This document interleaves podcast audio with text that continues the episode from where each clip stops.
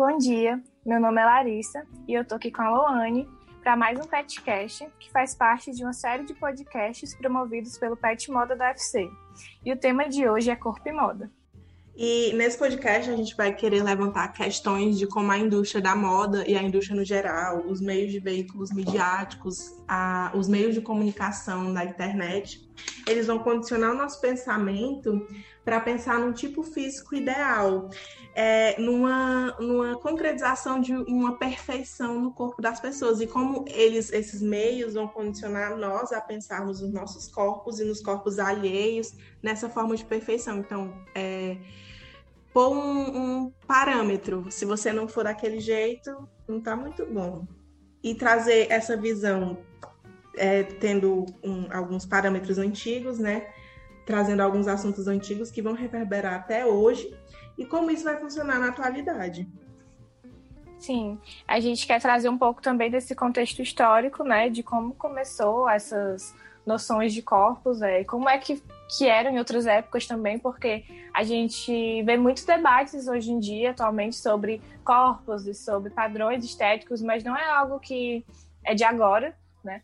Sempre, em todos os períodos, se a gente for ver, analisar a história de épocas passadas, de períodos históricos antes do nosso, é, sempre teve essa noção de corpo, só que sempre foram é, de acordo com cada período, né? Sempre tiveram noções diferentes e a gente quer é, ver como isso afeta as, as coisas como elas são hoje. Sim. E assim, trazendo um conteúdo agora para vocês, iniciando, né? Falando da antiguidade, para a gente ter essa noção de como era lá, eu vou trazer um, um, apontamento que eu li num artigo, que é o Corpo da Moda como, como Corpo Belo, que ela vai falar que essa noção de, de é, ter em mente uma perfeição corporal vai vir da antiguidade grega, do período platônico, que vai ter uma noção de beleza como proporção.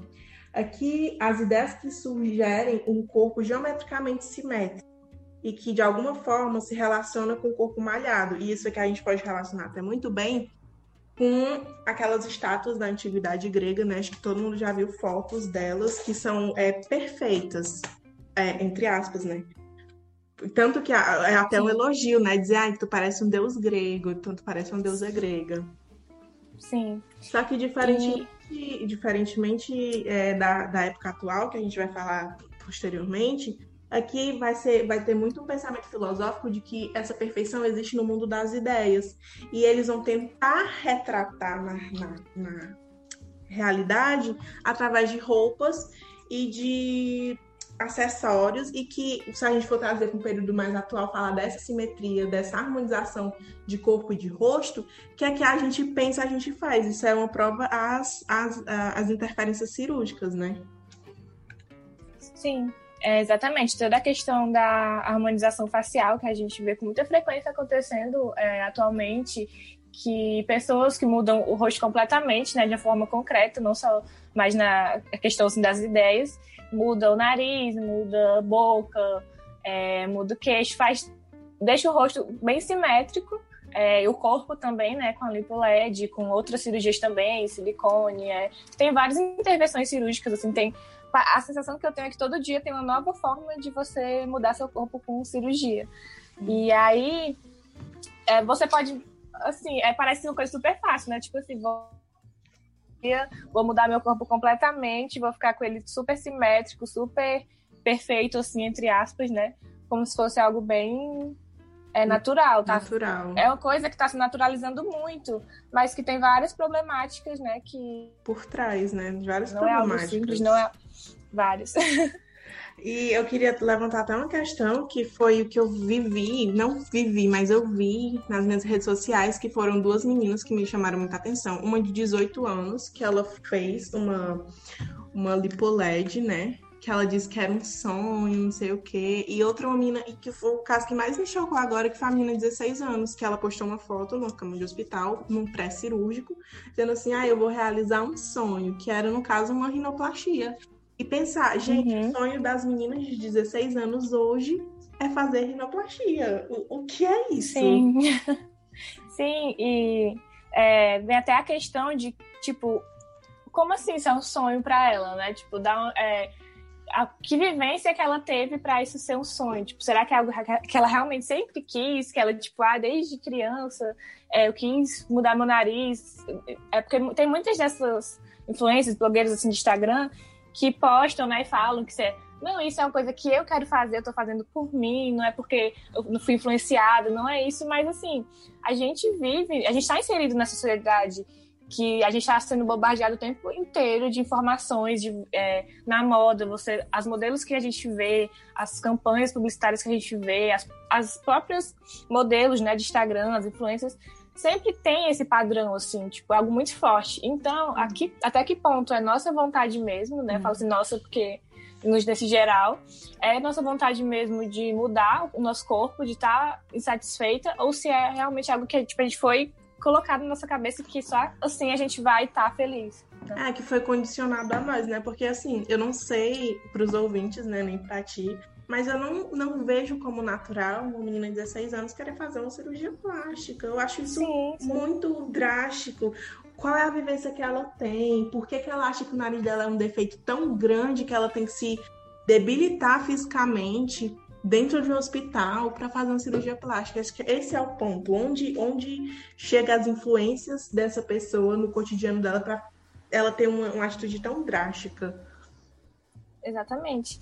E é também toda essa lógica de da própria indústria da moda, né, e da beleza, que é aquela coisa, se a gente estiver satisfeita com o nosso corpo, é, eles não vão vender, né? A indústria não vai vender, então eles não vão lucrar. Então a gente tem sempre que está sendo mostrado aquilo que tem que ser melhorado, né? Assim, é, a gente vê coisas que às vezes a gente acha natural uma coisa, tipo, ah, eu gosto do meu nariz, mas você vê ali uma foto, tipo, olha, tal pessoa fez e tá muito mais feliz agora. Aí você pega e já começa a se perguntar, será que eu tenho que mudar o meu também? Será que o meu tá feio? Aí você começa a ver coisas que às vezes nem não tem necessidade nenhuma de você ver, até porque é, até a questão do filtro também no Instagram é outra coisa que está gerando muita polêmica. É essa questão de que você não sabe, às vezes, mais como é seu próprio rosto. Porque você entra no Instagram, vai tirar uma selfie, aí você bota um filtro que muda seu rosto completamente, tira suas olheiras, é, bota sua, cor, oh, sua boca rosa. Muda sua cor muda de pele. Muda a cor de pele, muda a cor do olho, bota muda cílio. Tudo Aí você vai no espelho, você se olha, você começa a ver coisas que você nem percebia antes, tipo, ah, eu tô com uma manchinha aqui, eu tô com tal coisa aqui. E você começa a achar defeitos que nem existem, assim, que são coisas naturais que toda pessoa tem.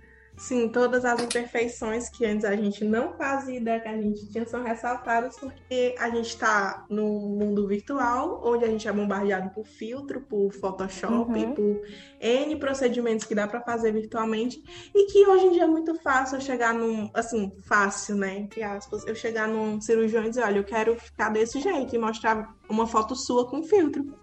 Sim, Isso ou é foto que tá totalmente modificada e você acha que a pessoa tá daquele jeito mesmo. Na, Natural. Na e a indústria é. ela vai ajudar muito a, a, reverberar essas ideias, tanto a indústria da moda como o marketing, quanto, quanto outros pontos, porque você quer ou não, quando você vê um desfile, você vê uma propaganda, aqui, tudo aquilo ali é montado, todas as modelos são escolhidas Sim. a dedo para fazer. E é incrível como não existe uma pluralidade. E aqui entra a coisa do, é, do corpo, do corpo da moda como um corpo padronizado. Eles vão sempre ter um corpo magérrimo, atualmente que está tendo mais modificações, mas quando eu estou na rua e eu não sou um padrão e eu vejo só campanhas publicitárias com modelos ou então atrizes que seguem o padrão, isso eu acho que mexe muito com o psicológico da pessoa. Sim, a gente é, for assistir um filme, é só atrizes super magras. A gente vai assistir um clipe de música, é só atrizes super magras, assim, no geral, né? É o que mais tem, tipo, em desfiles, é, modelos super magras. Então, a, e magras e padrões, né? Tipo assim, loira, branca. Do olho é, claro.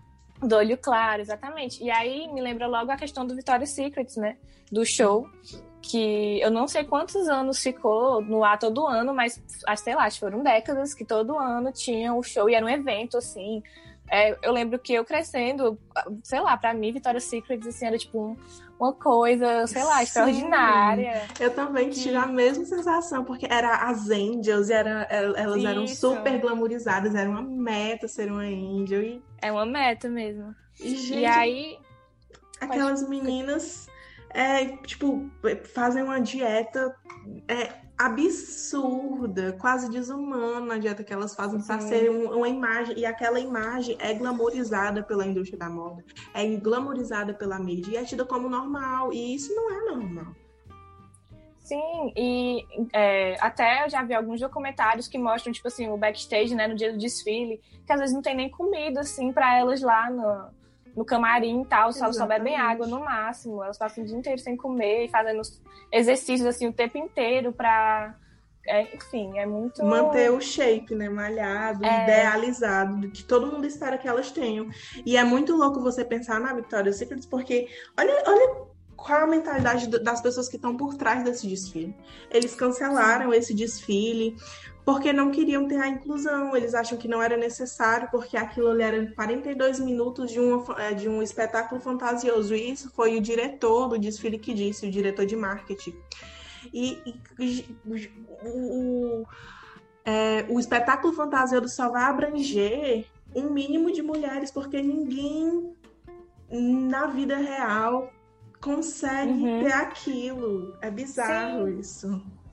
E aí, é, também a gente consegue ver um movimento, né, que, é, tipo assim, de pessoas que não estavam mais satisfeitas vendo aquilo. Porque até que eu falei, quando eu, eu criança, eu via aquilo, eu achava assim, incrível, achava extraordinário, mas agora, com uma mentalidade diferente, né, a mentalidade de uma pessoa que tanto estuda moda como, tipo assim, mais velha, com outro pensamento, eu via aquilo e ficava, tipo assim, está representando quem, né?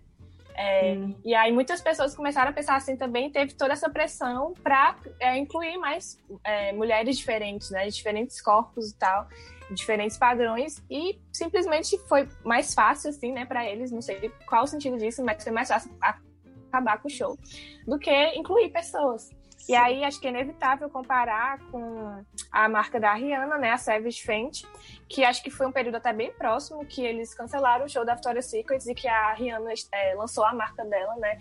E assim, você for comparar as duas, é completamente assim bizarro, tipo a diferença de é, da forma até como se posiciona, né? Tipo as modelos, com certeza. tudo eles vão trazer não só uma gama de modelos de corpos reais, mas também de cores. Eles vão fazer Sim. a inclusão, a inclusão do, do corpo negro, do corpo gordo, do corpo do homem gordo, não só daquela. Porque assim, a gente fala muito do foco das mulheres, mas o homem também vai sofrer muito essa, Sim. essa idealização de um corpo. E a Rihanna, com o desfile dela, com todo esse movimento que ela criou, que eu acho, assim, pessoalmente eu acho incrível, ela vai trazer muitas mudanças, e são essas mudanças que são necessárias para nós mudarmos o, o pensamento geral sobre esse assunto.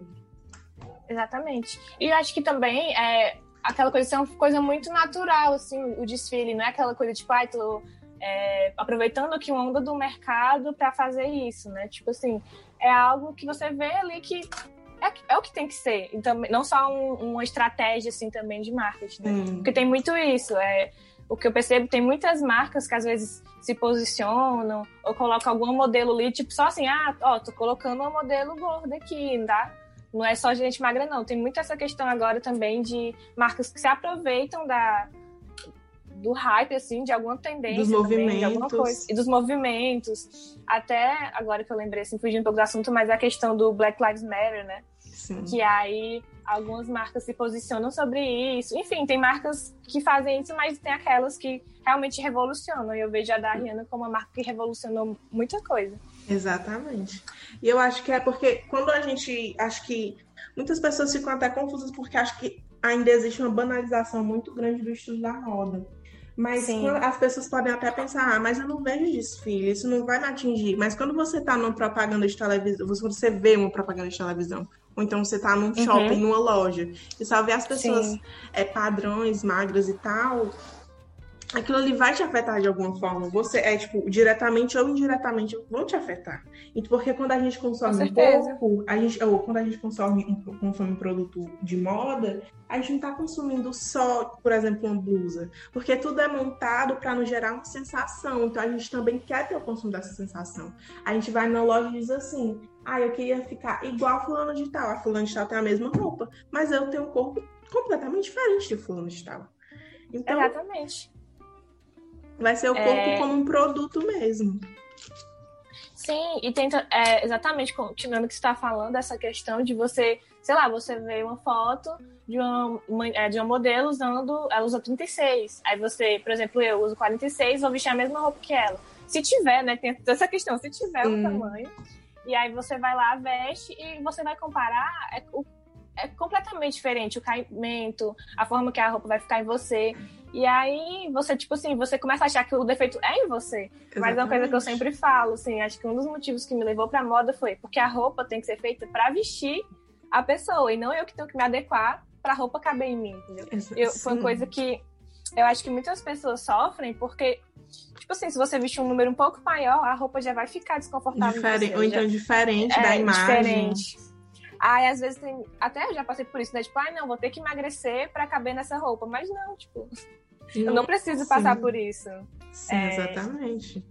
E eu acho que esse é. que é o papel da, da, da moda nesse ciclo todo, porque quando a moda ela vai reverberar só uma imagem padrão de uma pessoa totalmente é, padrão mesmo, as outras pessoas vão começar, como tu disse, ver os defeitos nela e vão querer se adequar ao que está uhum. sendo repassado.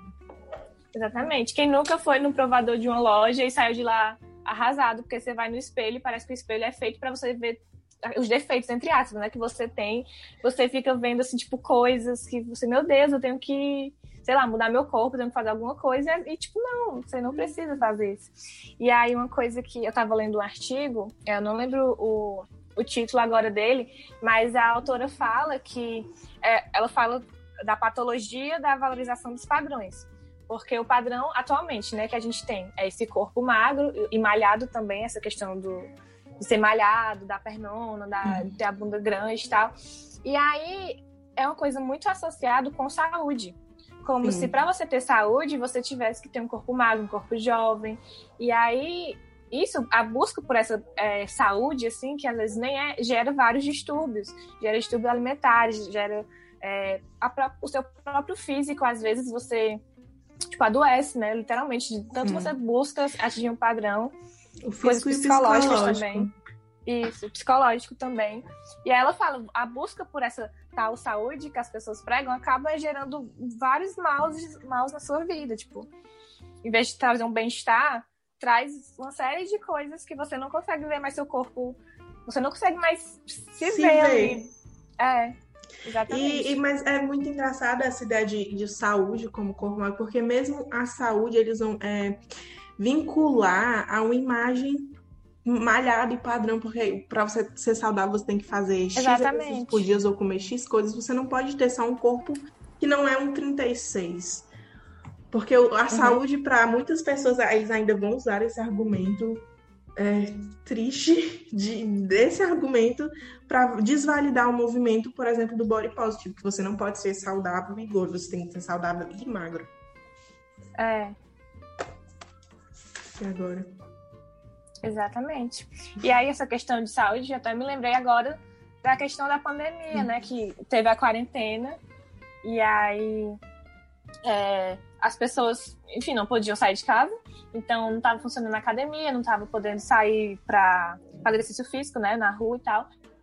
E aí eu vi várias pessoas no Instagram achando ruim, reclamando que não estavam podendo, tipo, ah, eu vou perder, tipo, meu shape, eu tenho que me manter em hum. forma e tal. E aí outras pessoas é, contradizendo, tipo assim, gente, mas o foco agora é, tipo, se manter saudável. É, e, e tipo assim, doença, como se fossem né? coisas que, enfim. Como que as pessoas, quantas é, clubes de clubes não, é, consultórios estéticos e que fazem cirurgias plásticas não teriam quebrado. Porque você vê tanta coisa quebrando, escola, lojas e empreendimentos menores quebrando, mas um centro estético não quebrou. A gente não Sim, viu isso. Exatamente. Por quê? Porque acho que quanto mais você convive consigo mesmo e você é assim, diferente de onde você esteja, você teve um contato muito grande com as redes sociais, porque todo mundo estava em casa, passou sete meses em casa praticamente você vê tudo aquilo ali, mesmo as pessoas tendo dificuldades que elas vão continuar. Mesmo, é tipo, a pessoa é magra, a pessoa é padrão, e ela continua se maldizendo de um corpo que segue o padrão Sim, da sociedade. Sim, exatamente. E isso influenciou muito esse, essa, esse mercado das cirurgias plásticas, mais uma vez falando das cirurgias plásticas, principalmente por causa disso. Porque e, se a gente não estivesse tão insatisfeito com o nosso corpo, vocês não acham que uma clínica estética, como, tipo, praticamente tem uma a cada esquina hoje em dia, porque todo mundo está atrás, não teriam quebrado? Então é muito louco você pensar nisso assim. Essa uhum. insatisfação tão grande com o corpo que é necessário você, sabe, procurar uma intervenção que pode até te matar. Exatamente. E até a questão da lipoled que a gente estava comentando antes, eu pelo menos eu nunca tinha visto isso sendo feito antes. A primeira vez que eu vi foi agora, assim, tipo, nesse período de quarentena, de pandemia, porque a gente ainda tá vivendo nesse período é, de pandemia. Então, as pessoas, tipo, se sujeitam. É, tantas coisas que tem, tipo, é, em, em, mente, agora na mente de todo mundo, mas as pessoas se sujeitam a uma cirurgia super invasiva. É, em vez de estar, tipo assim, cuidando da saúde, cuidando do, do bem-estar, para evitar de pegar a doença, né? Evitar de ficar mal. E aí tem que ficar acamada, tem todo o pós o pós-cirúrgico, o pós-operatório. Que, enfim, a pessoa fica bem debilitada. Tipo, não é algo. O que a gente vê na internet parece assim, ah, fiz essa cirurgia aqui, pronto. Tô ótima, tô bem. E não é, tem várias coisas por trás, tem todo. Você tem que ficar usando várias coisas, você não pode nem deitar, enfim. É todo um processo, assim, que, mas que na verdade parece algo bem simples. Tipo, ah, fui ali, fiz uma cirurgia, pronto, tô bem. E não é. E é muito interessante a gente levantar essa questão, porque acho que o, o discurso de muitos é dizer assim: ah, mas eu fiz para mim me sentir bem. Sim. Mas é, de onde vem essa, essa necessidade tão grande, né? Porque você, querendo ou não, quando você convive com os outros na sociedade, você não pode deixar de ser influenciado. Então, muito desses movimentos, tanto de, de corpo ideal, quanto de, ah, você tem que ser o seu corpo real, não o corpo uhum. ideal. Então, acho que tudo isso vai acabar te influenciando. Sim, principalmente pelo Instagram, né? Assim, a gente, é, principalmente agora, sei lá, meio que sem nada para fazer direto em casa, a gente passa o dia no Instagram, passa o dia nas redes sociais, e aí fica vendo direto várias fotos de vários. É, não, e também, uma coisa que eu achei bem interessante que eu tava lendo esses dias. É, a gente vê fotos, assim, tipo, de blogueiras famosas, de influencers, e a gente é, vê aquele corpo idealizado, mas às vezes a gente olha assim, não, esse corpo aqui ele pode ter um Photoshop, ele pode ter uma mudança, mas também tem as próprias pessoas assim do convívio social mais pessoal da gente, né? Pessoas Sim. do nosso ciclo social que quem garante também que elas não estão é, mudando as fotos, né? Que elas estão, então a gente sempre se cobra não só com as pessoas mais famosas, assim, mas com as próprias pessoas do nosso, do nosso, ao redor da gente. É, porque querendo ou não, você mostra no Instagram que você quer que os outros vejam, né? Não vai Exatamente. mostrar quem vê, quem vê corre, né? ou quem vê. Esqueci o negócio. é, quem vê close vê... não vê corre. Quem vê close não vê corre, exatamente. Exatamente. E aí, tipo, eu posso postar uma foto no Instagram com super filtro e meu rosto parecer que tá é, bem lisinho, sem nenhum espinho, sem nada, e a pessoa que me segue vai ver, nossa, ela tá ela tão tá bem. bem. É, como ela tá bem. Aí a pessoa começa a se sentir mal, sendo que, tipo. E aí você mesmo tá se enganando, achando que aquilo é você. Enfim, é toda uma Sim. estrutura que faz a gente. É... E eu tava até lembrando, a gente conversando sobre isso, sobre o livro Mito da Beleza, né? Sim. que fala muito sobre isso, assim. É, quem gosta desse assunto, recomendo demais esse livro, porque ele é maravilhoso. Ele é bem grande, assim, mas, sério, você começa a ler o livro e você fica vendo tanta coisa que você mesmo faz, ou você começa a se ver em tantas partes do livro, e a sociedade, assim, que é, enfim, incrível. Aí ele fala também sobre como começou toda essa imposição de padrões, né? E vai falar que foi quando a, começou a Revolução Industrial. Por quê? Porque a mulher antes, ela não fazia parte ali do, do, do da coisa de trabalho. Da ela sociedade, ela não era incluída é, na sociedade. Ela não fazia parte da sociedade, exatamente. É, ela estava em casa, ela vivia para cuidar dos filhos, do marido, da casa. E aí, com a Revolução Industrial, ela começou a ganhar é, vida, assim, realmente, uma independência, né? uma certa independência, claro que até hoje não somos totalmente dependentes por Sim. causa de toda essa loja, lógica patriarcal. E aí a, a autora do livro vai falar que a, a ocupação dos afazeres é, domésticos deu lugar à ocupação com a beleza. porque nessa mesma época de Revolução Industrial começou a surgir o capitalismo mais forte e aí as indústrias de moda, de beleza, que começaram a ditar como a mulher tinha que ser. Então passou de um aprisionamento ali na casa, que a mulher não tinha outra coisa a fazer a não ser cuidar da casa e dos filhos, do marido, a ser aprisionada pela, por ela mesma, assim, pela própria hum. relação dela com ela mesma. É porque aquela história, quando a mulher ela consegue alguma independência, vai sempre ver alguma coisa que vai aprisionar ela novamente a dogmas já passados ou então novos, né? No caso foi a beleza, assim. Exatamente.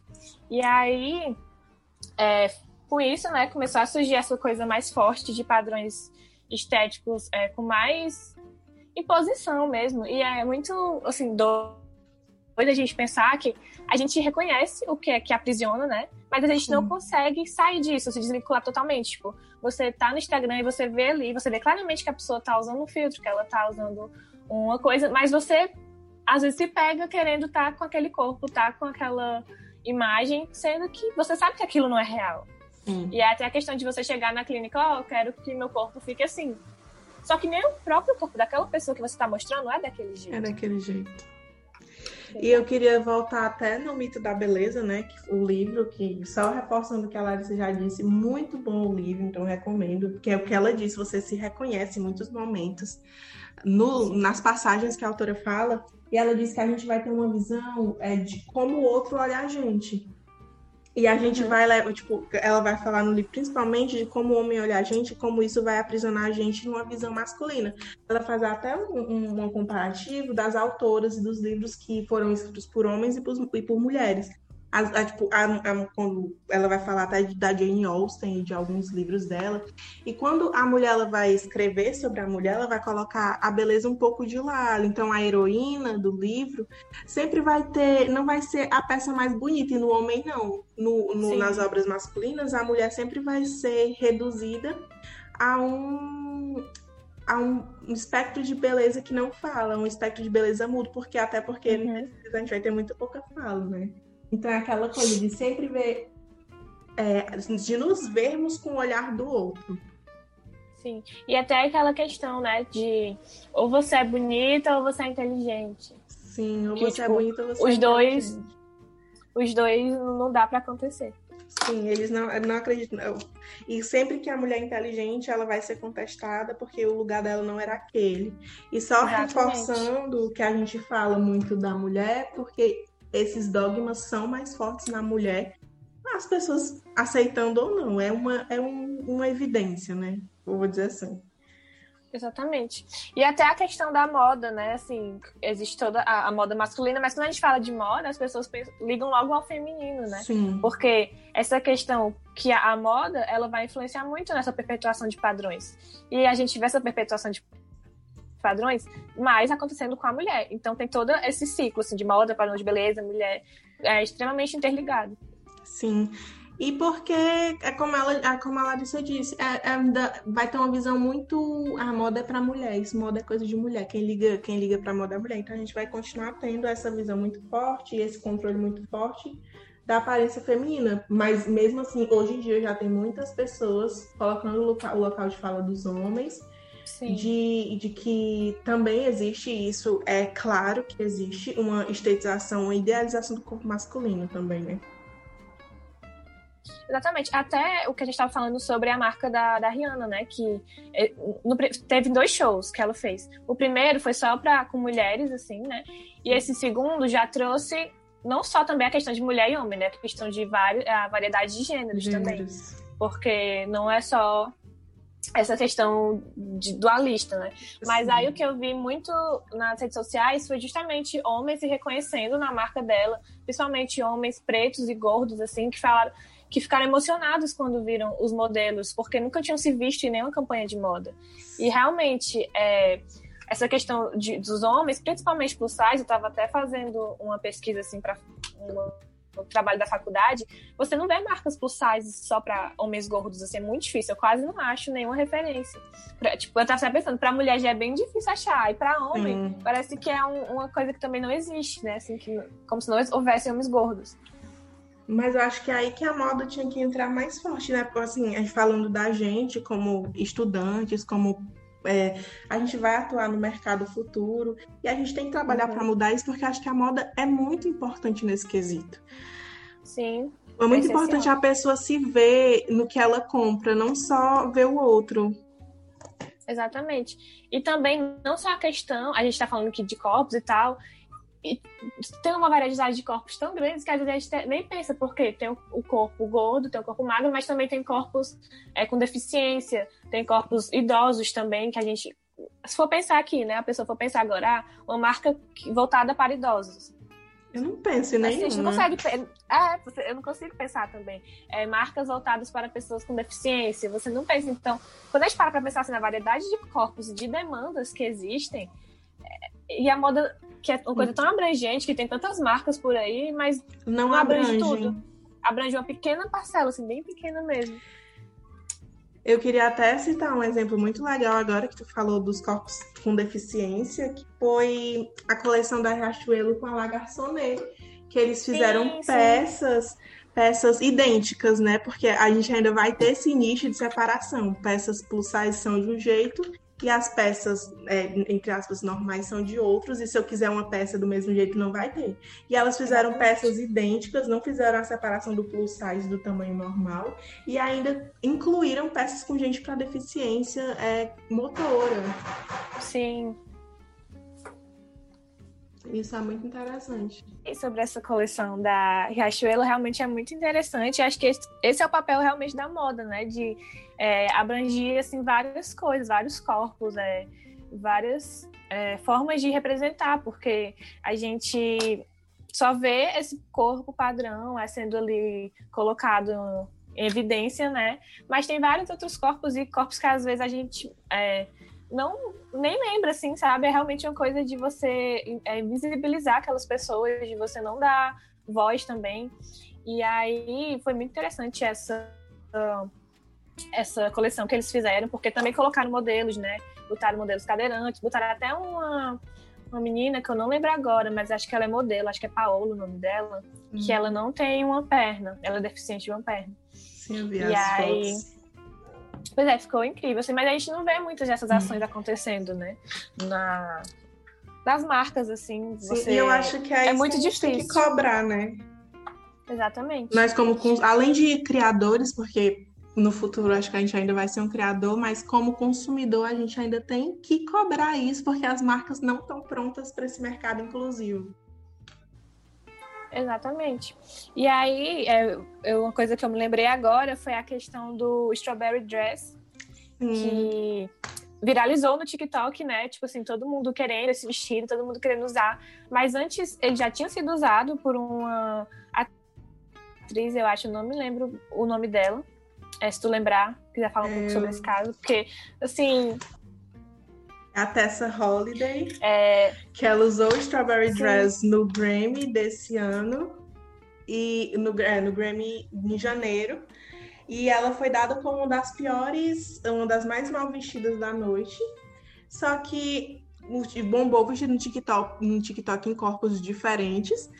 E o vestido virou o sucesso da marca. E eu achei isso muito uhum. interessante porque a marca, inclusive, a marca ela faz do PP ao, ao XXXGG. Então é muitos números. Nossa, as peças... Sim, eles fazem as peças em tamanho grande, não só em tamanhos pequenos. E só que essa visibilidade passou uhum. longe, né? Quando as pessoas foram criticar a, a atriz. Exatamente. E aí, pouco tempo depois, virou trend, assim, e, mas você for ver os vídeos que viraram trend, quais são os corpos, né, que estão vestindo Sim. aquele vestido. Então é, é, muito doido pensar isso. E é muito interessante você ver essas marcas é, abrangendo vários corpos, porque, tipo assim, tem marcas que falam que são abranger vários corpos, mas vai até o GG. Sim, tipo e assim, o GG não é abranger vários corpos. Exatamente. E até porque tem marcas que usam até o GG, né? Mas também tem a questão do tamanho, porque eu já, eu é, particularmente já vi vários Gs, eu uso G, mas teve já, vários Gs que não coube em mim. Então, Sim. qual também é essa modelagem, qual é esse padrão que eles estão utilizando, né? Porque às vezes é um G minúsculo, que não Sim, cabe. um G que não cabe num G, um G que cabe num é... M, por exemplo. Exatamente. Acho que tinha que entrar em consenso para a gente ter essa, essa pluralidade, né? Não só dos corpos gordos, não só dos corpos muito magros, mas também, como a gente já falou assim, da Riachuelo, dos corpos com deficiência. E outro caso Exatamente. que eu queria chamar a atenção, que acho que isso aqui vai. É uma, um exemplo muito bom foi o caso de duas mulheres que elas foram fotografadas do pescoço para baixo, elas estavam com uma bermuda estilo ciclista, elas eram gordas, uma bermuda estilo ciclista, Sim, uma camiseta, uma camiseta com uma estampa para dentro e um sapato bem estilo street style. E uhum. foram uhum. ridicularizadas no Twitter. E teve até um comentário de uma moça, não lembro quem foi agora, que ela pegou e disse assim: Ah, mas você pode ver esse estilo na Gigi Hadid se você colocar no Pinterest. E e, e ela não é ridicularizada por isso. A gente vê a dimensão que tem, né? Uhum, exatamente. Eu vi, acho que no Twitter, as duas fotos assim juntas, comparando, né? Essa aqui uhum. é estilosa, é tipo assim, ai, é must have, tipo, todo mundo tem que usar, e a outra não, a outra é ridícula, tipo, é feio, é brega, mas é exatamente a mesma roupa, o mesmo estilo, só muda o corpo. Só muda o corpo, é porque quando o corpo dessa modelo é reconhecido como modelo pela sociedade, ele vai passar a carregar a simbologia de padrão ideal, né? Então todo mundo uhum. vai querer, e é muito louco. Sim. E uma coisa que eu lembrei agora, é, a gente falando sobre que essa questão de tamanhos de roupa, é a questão do tamanho único. Que Ai, assim. quando eu, eu, penso sobre isso, eu acho assim, uma coisa tão sem lógica. Tipo assim, se realmente fosse um tamanho único que vestisse do PP ao XXXGG, mas não é, é um tamanho único que veste de PM, às, vezes, às vezes um G, de vez em quando um G. Então, quem é que usa esse tamanho único, né? Para quem e é lojas grandes, né, que utilizam essa padronagem de tamanho único. Não, a gente não tá falando só, ah, obviamente, tem lojas pequenas que utilizam muito a padronagem de tamanho único, mas lojas grandes e eu fico chocada, porque eles têm o conhecimento do público, eles sabem quem consome, sabe que só quem consome não é só a pessoa padrão. E eles colocarem uhum. um erro tão grande como o tamanho único é eu chamo de desumano, porque não é incluir é... praticamente ninguém. Exatamente. E eu até tinha essa visão que era mais marcas pequenas, mas teve uma vez que eu estava pesquisando na internet mesmo, e era uma marca até que eu não lembro qual é, sabe, também, né, enfim. Mas era uma marca até era aqui de Fortaleza. Uhum. Era até uma marca meio que grande, assim. E só era tamanho único. Aí tinha até uns comentários, assim, meio que negativos, né? É, reclamando e tal. Que, olha, eu nunca consegui comprar uma peça dessa loja porque nunca cabe em mim, tipo, nunca me veste bem. Porque Você falou, falou agora das marcas de Fortaleza, tem até alguns, acho que a Pink Chip, que eu, fico, eu tava muito interessada na blusa deles, não é, querendo criticar a marca, obviamente, né? Não é uhum. meu ponto aqui, mas só levantar um questionamento. E ele só tem a numeração PMG. E o G uhum. não cabe em mim. Então, essa é a blusa que eu queria. Então, acho que as marcas têm que trabalhar nisso. E essa é a importância da moda. Exatamente.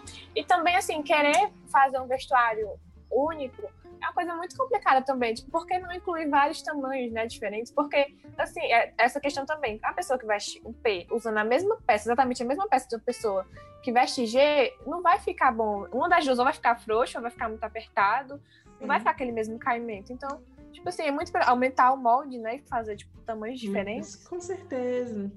Eu acho que isso obviamente vai ter custos de produção, mas isso, Sim. se você tem uma marca, é inerente que você vai ter custos. Então, por que não uhum. fazer uma coisa direito, né? Exatamente. E até falando sobre custos agora, uma coisa que eu acho bem assim injusta é tipo, tem marcas que cobram valores mais altos dependendo do tamanho da peça.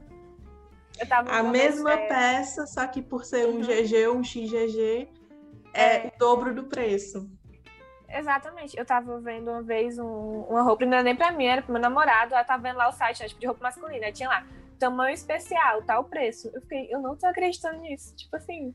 A Renner faz isso. Ela, a Renner, só pra, pra contextualizar vocês, não sei se as pessoas que vão escutar o podcast têm essa, essa vivência assim, das marcas, mas eu já pesquisei muito sobre a Renner, porque a Renner me instiga muito, e ela tem uma marca só para o plus size, totalmente diferente, totalmente separada, tanto que eu comprei uhum. uma calça no site, é, é a, eu esqueci o nome da, da marca, mas tem lá no site, né, tem a opção E eu fui trocar na loja porque a calça não coube em mim, ficou muito frouxa. E ela disse assim: essa peça da gente, nem as vendedoras da loja têm conhecimento. Uhum, Aí foi preciso chamar o gerente, porque, é porque ele não estava reconhecendo a peça como da loja, mas eu comprei de uma coisa da Renner. Aham. Uhum da própria loja. Da própria Não, e toda loja. essa questão de, de separação, né? Tipo, tem as roupas normais, até a gente estava comentando sobre isso, entre aspas, e as roupas plus size. E as roupas plus size são aquelas tem muita marca que faz isso, sem informação de moda, sem um design, assim, sem tendência. Tipo, é só, parece que é uma coisa reta, assim, parece que é só, tipo, ah, só pra vestir. Exatamente, tipo assim, não, é só pra você vestir, não é pra você ficar fashion, não é pra você é, ter um estilo. E isso é muito doido, assim. Até tem toda essa questão que eu, eu tava lembrando, de tipo assim, roupas para disfarçar suas gordurinhas.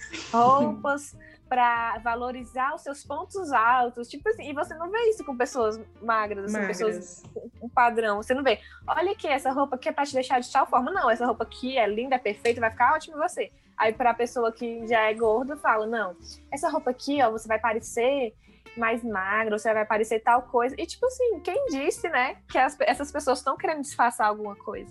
Sim, não necessariamente. E, e eu lembrei até, até da coisa de, ah, por exemplo, gordo só pode usar se for isso, isso, isso. Um cropped não preto. pode usar, sim, só pode usar preto. Um cropped não pode usar, não pode usar calça uhum. skinny, não pode usar nada. Ainda vai ter essas imposições, né? Sim. E aí, quando eu tava pesquisando umas marcas, eu achei umas marcas bem interessantes, tipo, que colocam é, pessoas magras e pessoas gordas, tipo, usando a mesma roupa, tipo assim, tamanhos diferentes, né? Mas, tipo, uhum. roupas croppeds. A modelo gorda usa, a modelo magra também usa com informação de moda, com design, com tendência. Tipo assim, elas são exatamente as mesmas roupas. E aí, mostrando, tipo, não tem por que a pessoa não usar. Qual o, o critério é esse que a pessoa não vai poder usar?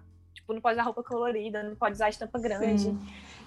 E reafirmando de novo o que eu disse, né? A gente, nós consumidores e nós criadores de moda, nós temos que trabalhar para ter essa inclusão.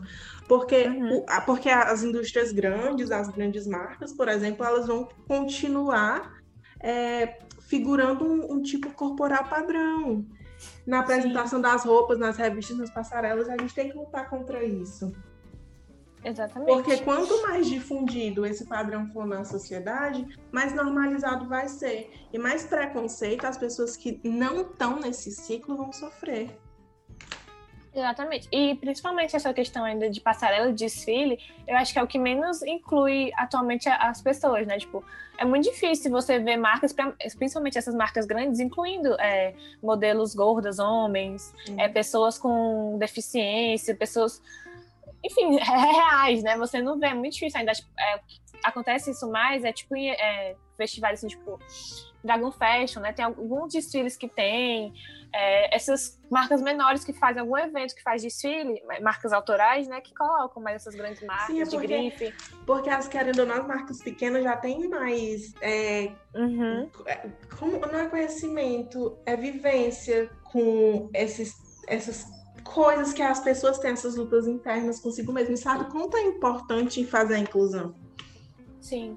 E eu estava vendo um vídeo também que eu achei bem interessante, é também não só é, ter essa representação, tipo, nos modelos, e, tipo, na, na publicidade, mas ter nas, dentro das próprias marcas, né? Sim. Porque até a representação de pessoas negras, porque os designs, né? Quem são essas pessoas que estão por trás das marcas? Quem são essas pessoas que as roupas, que estão lá pesquisando tudo? E a gente sabe que a maioria das pessoas que estão por trás dessas marcas são pessoas, tipo, super privilegiadas e pessoas que não têm as mesmas vivências das pessoas, assim, tipo, normais. Eu queria, eu queria citar até uma marca, que é a marca do Emicida, que teve até uma polêmica, porque ele estava cobrando, acho que era 70, 80 reais por uma camiseta. Só que é incrível ele contando a história da marca dele. As, as costureiras têm um salário digno, têm o reconhecimento uhum. necessário. E os criadores, os criadores são pequenos criadores, são pessoas pretas trabalhando. Sim. E, e ele está entregando a essa gente coisa que o mercado normal não faz na indústria da, principalmente na indústria da moda, que a indústria da moda é muito exclusiva ainda para um Exatamente. certo tipo de pessoa. E é, acho que é a Lab Fantasma, a marca dele, e eu acho é. incrível. É muito incrível. Então, gente, eu acho que a gente fecha aqui falando de uma marca nacional muito interessante, inclusive se vocês quiserem conhecer a história do próprio Emicida, tanto da marca, tanto das peças que ele trabalha. E a gente faz aqui a nossa, a nossa nosso apelo para vocês é, conhecerem marcas menores, darem apoio a essas marcas menores, Sim. que valorizem realmente a pluralidade e a diversidade, que coloquem pessoas, minorias, pessoas marginalizadas no topo porque é disso que Exatamente. a gente precisa hoje em dia. A gente não precisa mais de um grupo recluso de pessoas privilegiadas nos representando, porque eles não nos representam de forma alguma. E eu quero finalizar aqui com essa fala, para realmente vocês refletirem. Eu espero que vocês tenham refletido, que vocês reflitam no futuro. E deixando só mais uma vez, como a gente falou antes, a indicação do livro, que é O Mito da Beleza, para quem tiver interesse, muito interessante. Então, Salário, se você quiser falar alguma coisa agora. Não, é isso. É realmente repensar, assim, tipo, acho que a gente tem que sempre estar tá, é, com esse pensamento, assim, de mudança e de cobrar das marcas e de, e de comprar, né, de gastar, usar nosso dinheiro, assim, em marcas que é, façam sentido com aquilo que a gente acredita, e principalmente marcas pequenas. A gente tem muitos exemplos de marcas aqui no, em Fortaleza mesmo, né? É, de marcas locais no Ceará que estão com esse pensamento mais diversificado. Sim. E aí acho que é isso, assim, a gente sempre está atento também a essas questões maiores, né? Porque, por exemplo, a gente falou da Rihanna, e ela, assim, ninguém vai ter acesso realmente aos produtos. Sim. Mas sabe a gente tá vendo ali, tipo, é, ganhando o mundo e das pessoas estarem é, vendo isso de é, proporção muito grande, já é uma forma de incentivar que marcas pequenas façam aquilo também, né? Isso, é exatamente isso que eu ia falar, incentivar. E é isso que a gente precisa. Quando a pessoa vê uma marca dessa dando certo, acho que ela tem mais incentivo para pôr suas ideias no, no físico. E, é, uhum. e, e, reforçar só mais um, um, recado aqui. Apoiem as marcas menores, porque elas são tão Exatamente. importantes quanto as grandes. Deem visibilidade para o Brasil, para as coisas uhum. que vêm daqui. E, enfim, é isso. E é isso. E para finalizar, só para explicar aqui, quem é, quiser ganhar desse podcast, a gente vai disponibilizar é, um formulário para você enviar alguma colagem, alguma. Enfim, algo artístico. Assim, Atividade assim, pode... artística sobre o é. podcast, é. se vocês tiverem interesse de ter o certificado. Exatamente. Cada podcast que a gente lança, é, você pode fazer sobre cada assunto uma, um trabalho artístico diferente, aí pode ser bem livre. Algo, é, tipo, você pode ser uma colagem, pode ser um desenho, pode ser um bordado, enfim, é bem livre. E aí é isso. Muito obrigada quem escutou muito até agora. Obrigada. Eu espero que vocês tenham aproveitado. Foi muito bom a conversa que a gente teve. Eu espero que vocês também Sim, tenham, tenham tido essa sensação e que mude alguma coisa no pensamento de vocês sobre a indústria no geral, que vocês tenham outro ponto de vista, né? Não só o ponto de vista da massa, mas um ponto de vista de vocês e que saibam criticar e, e reconhecer o que realmente importa. E é isso. É isso.